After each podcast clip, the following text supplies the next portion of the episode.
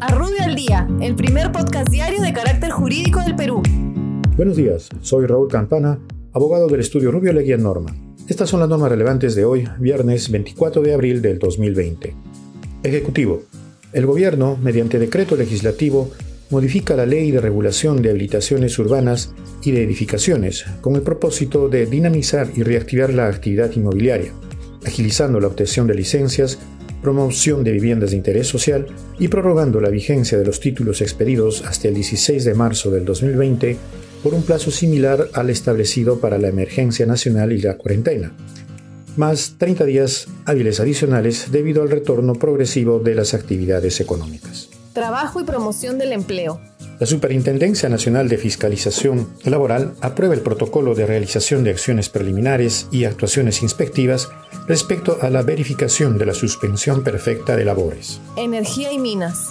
El Ministerio de Energía y Minas prorroga por tres años la suspensión de solicitudes de inscripción o modificación de capacidad de almacenamiento y de informe técnico favorable en el registro de hidrocarburos para los establecimientos de venta al público de combustibles en el departamento de Madre de Dios y zonas aledañas, con el propósito de evitar el crecimiento desmesurado de la capacidad de almacenamiento y el uso de combustible por parte de la minería ilegal.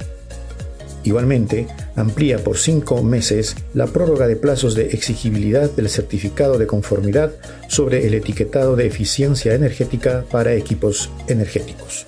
OSINERMIN.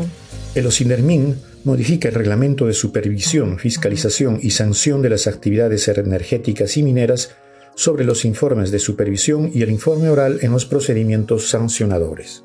Interior.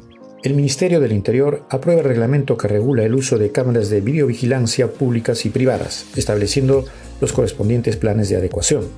Igualmente, dicta disposiciones sobre la supervisión de vehículos de servicio de transporte público de pasajeros, así como la instalación de cámaras en dichos medios de transporte. Superintendencia del Mercado de Valores. La Superintendencia Nacional de Mercado de Valores incorpora disposiciones a la Ley del Mercado de Valores respecto a la solicitud de autorización previa para adquirir o transferir valores o instrumentos financieros inscritos en el registro del mercado de valores y o inscritos o negociados en la respectiva bolsa. Desarrollo e Inclusión Social. El Ministerio de Desarrollo e Inclusión Social aprueba el manual para la implementación a nivel local de la red de soporte para la persona adulta mayor con alto riesgo y las personas con discapacidad severa para la prevención y control del COVID-19. Muchas gracias, nos encontramos mañana.